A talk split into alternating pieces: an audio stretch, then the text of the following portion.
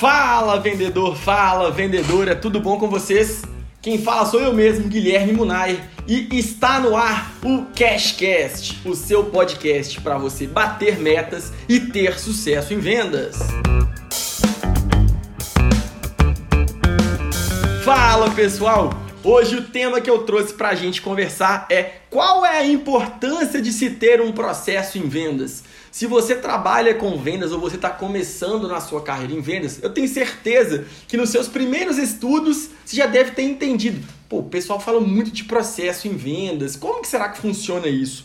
E para falar sobre esse tema, hoje eu trouxe um cara que participa do meu grupo de mastermind, é meu amigo e é um fenômeno em vendas. Sempre que, eu, que a gente tem alguma dúvida, ele é uma das pessoas para a qual eu pergunto o nome dele é Thiago, mas eu vou chamá-lo de MV aqui, vulgo Mago da Vulp, tá bom? Então fala, Thiago, se apresenta aí pro pessoal. Fala, Muna, um prazer estar aqui com você. É, falar de vendas é gostoso demais. Falar sobre processo especificamente é uma coisa bem interessante, porque eu, eu fui o cara que não acreditava muito em processo e hoje não vivo sem ele. É, eu gosto de conversar sobre vendas porque é, e adoro iniciativas como o Cashcast, porque falar de vendas, ninguém tem o sonho de pequenininho, cara, quero ser vendedor quando crescer. E trazer educação, mostrar que com força de vontade e dedicação qualquer pessoa consegue, é bom demais. Cara, um prazer estar aqui com você, falando para sua audiência. Você que é um nome super autoridade em vendas, um cara que eu conheço que é um dos vendedores mais adaptáveis, um cara muito camaleão para a situação, que se adapta bem. E hoje vou tentar gerar algum valor aqui para a turma, trazer um conteúdo que é real, sem firula, sem tecniquez, sem coisinha de, de, de pé de página de mais muito Caxias. Nós vamos falar de prática do dia a dia mesmo. Não, fenômeno, pessoal. Hoje vocês vão ouvir um dos caras que mais sabe vendas que eu conheço aqui. Ele é o diretor de negócios da VUP. Então, para quem não conhece, pode pesquisar que o Thiago vai trazer muito conteúdo legal aqui. E queria começar esse nosso papo te perguntando. Você falou que você não acreditava muito em processo. Eu depois vou dar o meu testemunho aqui sobre processo também. Queria, qual que foi a chave ali para você entender a importância de um processo de venda num time comercial? Tá, para a gente falar um pouquinho sobre processo tem que voltar algum, algum tempo, tá? Tem que voltar alguns anos. Uh, eu sempre fui conhecido por ser bom de lábia, ser vendedor, ser aquele cara que consegue fazer uma catira aqui, uma troca ali, às vezes até mal visto pela turma. Me identifiquei. Exatamente. Então, é, quando comecei a trabalhar, sempre tinha aquela aproximação de vendas, de relacionamento, de conversar, de apresentar as coisas, uh, a parte de comunicação mais bem desenvolvida. E dali estudei várias coisas, tentei fazer várias faculdades diferentes e quando eu tive a primeira oportunidade para trabalhar com vendas, eu jogava tudo no talento. O meu gestor tentava me ensinar isso, tentava me colocar processo, eu tinha uma preguiça monstruosa de preencher planilha, eu tinha uma incapacidade de, de replicar o processo, de repetir o que eu tinha feito, eu simplesmente chegava lá, fazia e cruzava os dedos para dar certo. Nesse tempo, eu não sei se dei azar ou sorte, eu trabalhava vendendo equipamentos de manutenção de celular eu aprendi a fazer uma identificação de dor e implicar aquelas pessoas para fazer a venda, porque existiam equipamentos é, oficiais e equipamentos pirata. Né? Então é, eu tinha que provar que valia mais a pena comprar o equipamento comigo do que o pirata, e foi aí que eu comecei a despertar a minha atenção para vendas. Só que um dia eu cheguei para trabalhar bêbado e fui demitido. Né? Então é, eu não era um, nada responsável, eu não era um cara confiável apesar de ter bons resultados de vendas. É, quando a gente vem na, avançando um pouquinho nas minhas experiências com vendas, é, eu comecei a, a empreender e vender software. Então eu vendia aplicativos de celular, aplicativos para clube de futebol, para empresas grandes, aplicativos, vamos dizer assim, vendas de seis dígitos, vendas Boa, bem fortes. E ainda sempre no talento. Quando eu decidi ir para a VUP, eu saí de um ticket acima de 100, 100 mil reais para um ticket de 399. E eu fiquei um mês sem vender nada, mano. eu fiquei um mês sem vender uma assinatura do produto de 300 reais, cara. E eu não entendia. eu achava que a metodologia que eu ia aplicar era a mesma, que era aquela metodologia da sorte, metodologia do, do talentinho, metodologia da lábia. e a gente acaba descobrindo que o processo paga a conta. É o processo que faz as coisas escalarem e replicarem. Até então eu só tinha tido experiências de vendedor individual, né? Aquele vendedor que não tem time. É... Ele é o próprio time e ele é responsável por tudo que está sendo vendido ali. Né? E aí eu fui e dei com a cara na parede. Nesse momento, tem um cara que é fundamental, porque a gente estava participando de um programa de pré-aceleração, isso foi lá em 2016, e um cara que chama Gui Mendes, que hoje ele é CEO do 12 Minutos. Eu virei a cadeira para trás, cutuquei ele e falei, mano, tem quase 30 dias que eu tô nessa porra, não consigo vender de jeito nenhum. Eu vendia mais de 100 mil reais, vendia aplicativo de time de futebol, vendia coisa para distribuidor atacadista, que os caras emitem 3.500 notas fiscais por dia e um produto de 300 reais eu tô apanhando. Eu não posso mandar presente de Natal para esse cara, eu não tenho tempo para fazer reunião longa, eu não consigo investir para esse cara prestar atenção em mim, porque o ticket nem vale a pena. E aí ele me deu alguns nomes, algumas referências para que eu estudasse e prestasse atenção no como vender com processo, entendendo curva de consciência, entendendo funil de vendas, entendendo qual eram as dores, qual a transformação que o meu produto entregava e como gerar valor e não preço. Cara, foi começar a estudar nomes como Steli Efti, que é o cara do Close.io, Close ele tem um, um, CRM. Mark Roberge, do HubSpot. É, Grant Cardone, que é de mercado de, de real estate, né, que é mercado imobiliário dos Estados Unidos. Começar a estudar é, o pessoal da Reeve, né, que na época era só outbound marketing. Eu comecei a entender que o processo é muito mais legal. Quando você tem alguém talentoso. E aí eu, eu, li uma frase que é a seguinte: o, o talentoso só perde para o esforçado quando ele não se esforça. Legal. Então isso é, é, bem interessante porque o processo ele, ele é construção. Você não pode dar sorte todo dia. Você tem que construir a sua sorte, as suas oportunidades. E aí eu comecei a olhar para o processo. Eu não sei como é que é a sua relação com o processo, né? Mas é, eu tive que aprender dando com a porta na parede. Não, legal. Com a cara na parede. Eu vou contar um case de quando eu dou consultoria, eu sempre falo sobre isso. Imaginem vocês que o seu time de vendas, você gestor, você gestor, até você vendedor mesmo, é uma mesa de DJ. E aí eu peço para você o seguinte, fulano, equaliza o som que a gente precisa de ter aqui é, o som funcionando 100%. E aí você mexe em todos os botões e agora o som está funcionando. Cara, maravilha. Mas se eu pedir para você fazer isso de novo, amanhã, semana que vem, logo após, você vai conseguir? Não. Você não sabe o que você fez para chegar lá. Você não sabe onde você foi bem, onde você errou. Então pensa no teu time, na tua empresa. Ela tem que ter um passo a passo replicável e escalável. Eu sempre digo isso. Não faz sentido para uma empresa pegar e sair e falar, putz, meu, vendi aqui na sorte. Vou trazer um pouco para analogia, para quem não sabe, eu já fui jogador profissional de poker. Hoje eu brinco de jogar poker de vez em quando. O MV sabe muito de poker também. Então pensa o seguinte, o cara que joga poker, talvez você não conheça do mercado, você pode pensar, ah, poker por ser um jogo de azar, o cara pode ganhar na sorte. Sim, mas se o cara joga há 10 anos e em 10 anos o jogo dele é sempre lucrativo, será que ele tem sorte há 10 anos? Então eu sempre provoco dessa maneira, fazendo essa analogia e comparando ao poker. Se o cara joga 10 anos é porque ele tem um processo, um passo a passo de jogo que ele calcula o risco e ele entende onde ele pode pisar, onde ele não pode. E, se falando de matemática, ele entende que se eu tenho 70% de chance de ganhar numa mão, por exemplo, eu posso jogá-la 10 vezes e eu vou ganhar 7 e perder 3. O processo, gosto muito de falar aqui, MV, que a venda ela é sempre uma arte. É, cada vendedor é de um, de um jeito e cada pessoa, que, cada interlocutor é de outro. Então a venda ela, ela é uma arte, o vendedor é um artista. Eu, eu gosto disso que você está falando, até é, pegando um gancho bem interessante, é que mesmo que todos sigam o mesmo processo, cada um tem o seu tempero. Exatamente. E aí é na parte do tempero que eu acho que você está corretíssimo de chamar de arte. E se a gente fosse conectar um pouquinho mais com o poker, lucrativo no longo prazo no poker é aquele que no volume toma melhores toma percentualmente mais decisões favoráveis do que decisões de risco, né? Quando a gente fala no poker, ah, eu vou blefar.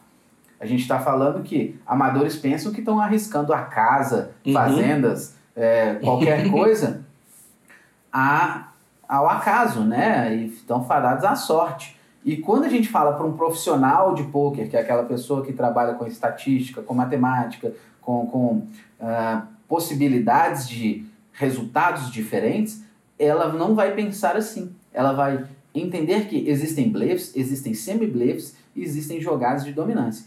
Então, quando eu tenho um semi-blefe, eu tenho uma mão a construir, eu tenho uma oportunidade que pode acontecer de acordo com a sorte. Né? Mas eu, não, eu tenho um plano, eu tenho uma porta de saída.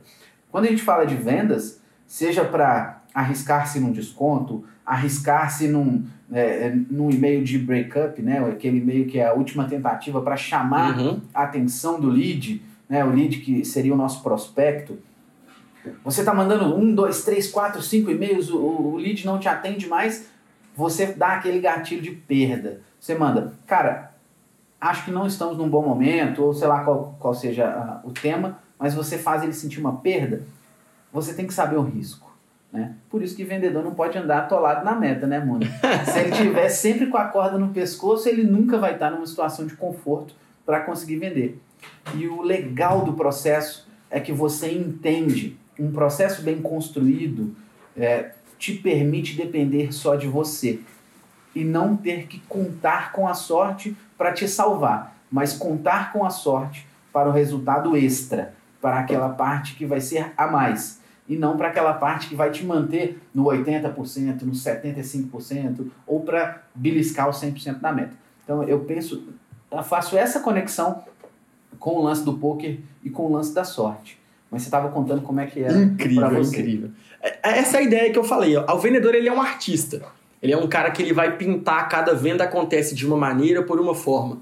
O processo é o que dá ciência, é o que dá escalabilidade, é o que te permite você, gestor, replicar o que aquele artista fez que dá certo por toda a equipe. Se eu tenho um processo replicável, o que, que isso significa? É que eu, Guilherme, consigo fazer, o MV consegue fazer, o Cadu consegue, a Cat consegue, todo mundo consegue. E se eu tenho um processo escalável, é algo que eu tenho que eu consiga fazer hoje, que eu consiga fazer amanhã, que eu consiga fazer depois de amanhã. Então, isso traz para o nosso time comercial previsibilidade, ciência, um passo a passo a ser seguido. Ah, Guilherme, esse passo a passo é uma receita de bolo? Não. Definitivamente não é. Não é. Definitivamente não é. Mas eles são é, pilares, conceitos, etapas, curvas de consciência que devem ser validados e devem ser seguidos para que um resultado potencial seja alcançado. Exatamente. Que já mostrou ser eficiente em algum tempo, em algum volume de atividade. Então, o bolo, você controla os ingredientes, temperatura do forno, condições da cozinha, misturas, processo. Mas se eu vou colocar uma pitadinha de alguma coisa, uma raspinha de limão, um recheio diferente, vai ser o talento de quem está fazendo aquele bolo. Então, então essa questão ela, ela é bem interessante, né?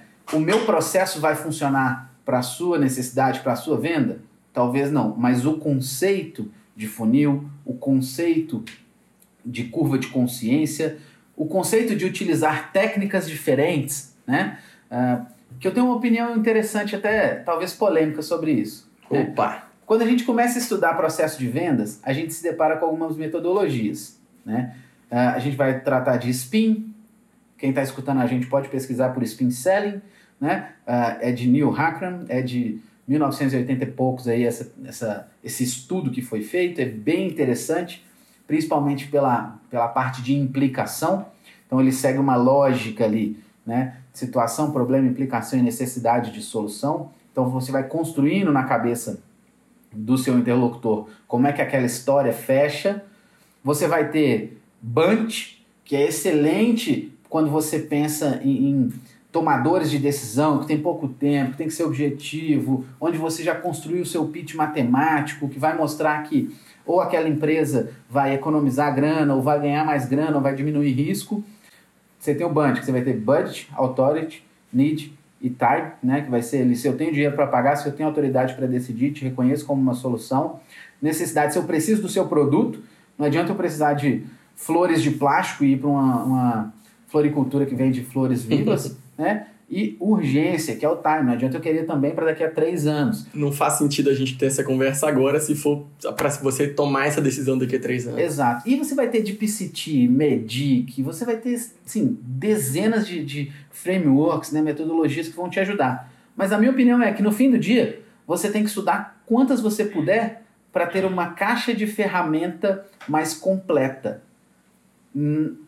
na, em resumo, né, todos esses frameworks eles servem para uma coisa: para te dar mais contexto, para te dar capacidade investigativa sobre qual é a real dor daquele lead, qual é o ponto de conexão com a transformação que você oferece, que aquela pessoa vai tirar o escudo, te escutar, te apresentar o problema, que você vai entregar algo para que seja percebido o valor. Tá? Então você pode estudar todas para sua caixa de ferramentas ser mais completa para você ter mais versatilidade, porque você não sabe qual é o perfil da pessoa do outro lado do telefone.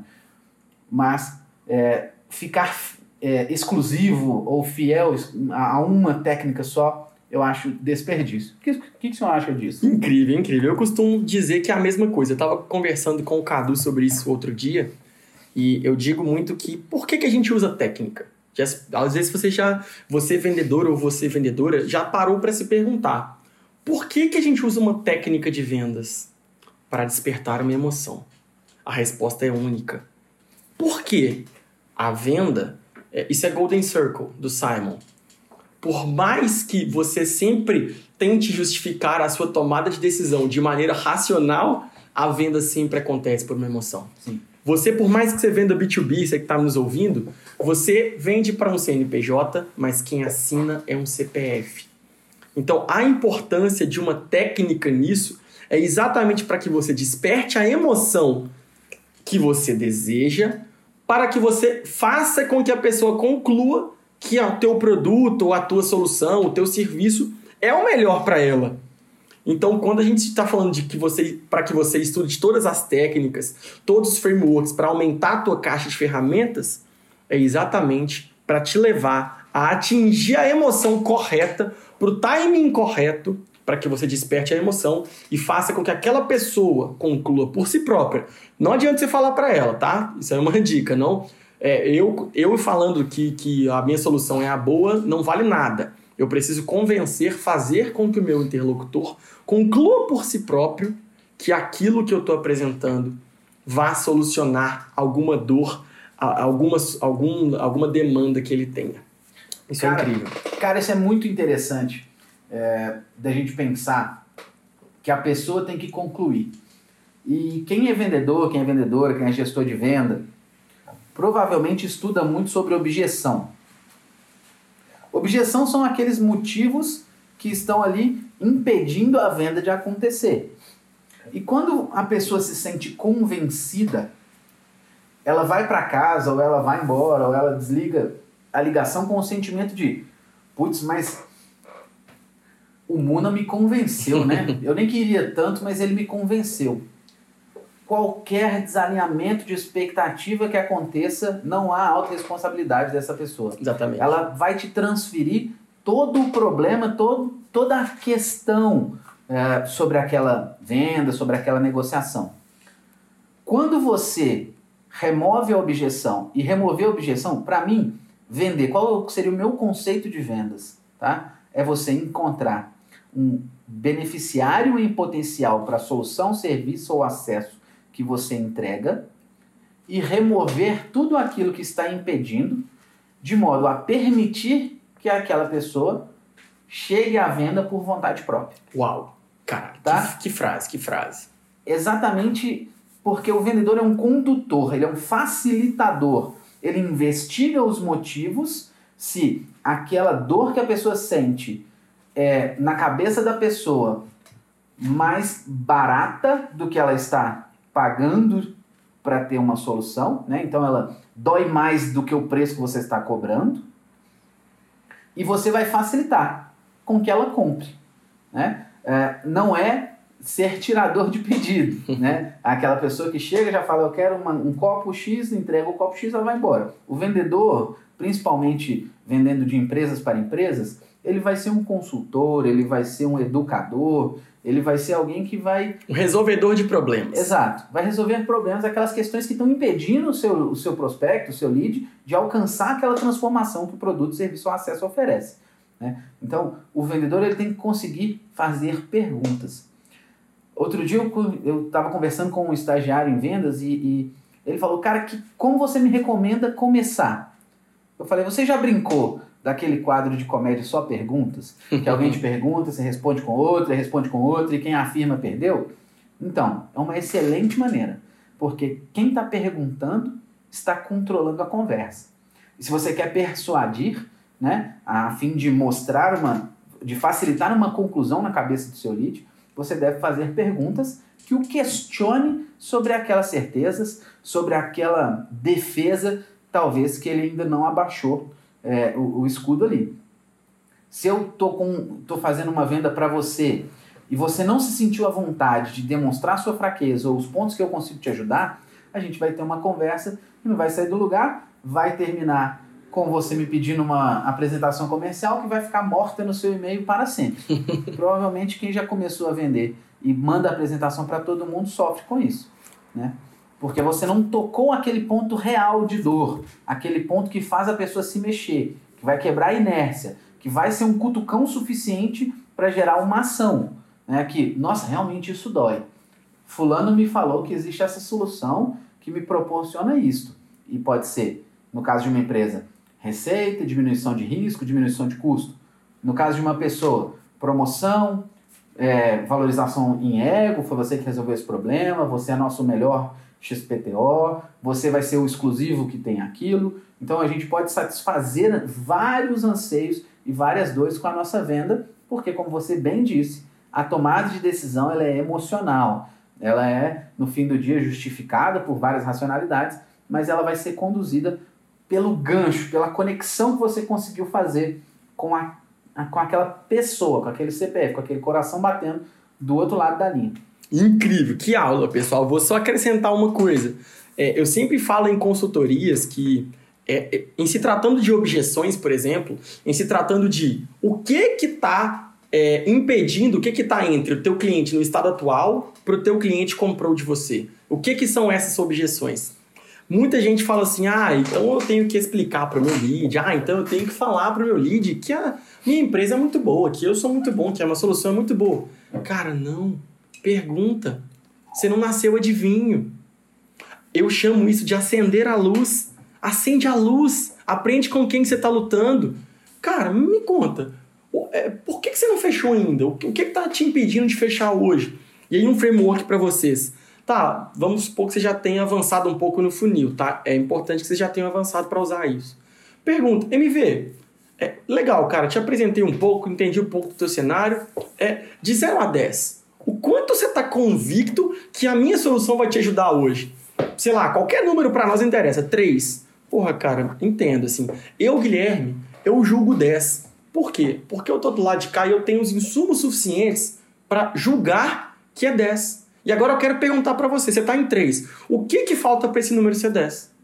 Aí você vai acender a luz e o teu interlocutor vai te dar a objeção, vai falar, ah, cara, é porque eu não gostei do preço, eu não gostei de como que eu vou usar esse software, eu não gostei de como que eu vou dirigir esse carro, eu não gostei do que... De... Ele vai te dar a objeção. E se ele te der a objeção, você conseguir quebrar, você conseguir contornar, mostrando para ele que a tua solução vai solucionar independente daquilo ou apesar daquilo, né? Tem coisas que não são superáveis. Meu, tu venceu. Sim, porque você tem informação. Você uma coisa muito importante durante a venda é fazer o cliente, o lead, o prospect pensar. Ele tem que pensar para concluir, para entender que aquilo que você está oferecendo faz ou não sentido. Eu, eu, vou voltar um pouquinho no poker aqui, Mona, porque é, é bem curioso isso, tá? Uh, o sim é bom, o não é bom, o talvez é péssimo. Horrível. Né? No poker, você sai de casa, o melhor resultado é ganhar dinheiro. O segundo melhor resultado pode parecer estranho para quem não, não joga, mas o segundo melhor resultado é perder dinheiro.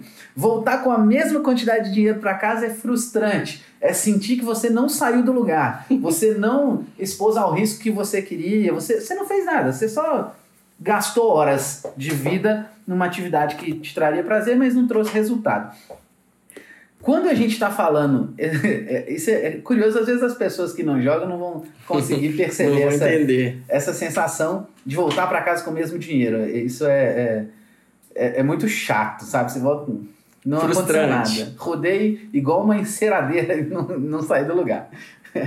É, e aí, cara, escutar você falando sobre curva de consciência, de perguntas, de investigação, é deixar muito claro que é o lead que faz a venda para si. Nós somos os condutores. E se a gente não perguntar, a gente não vai saber.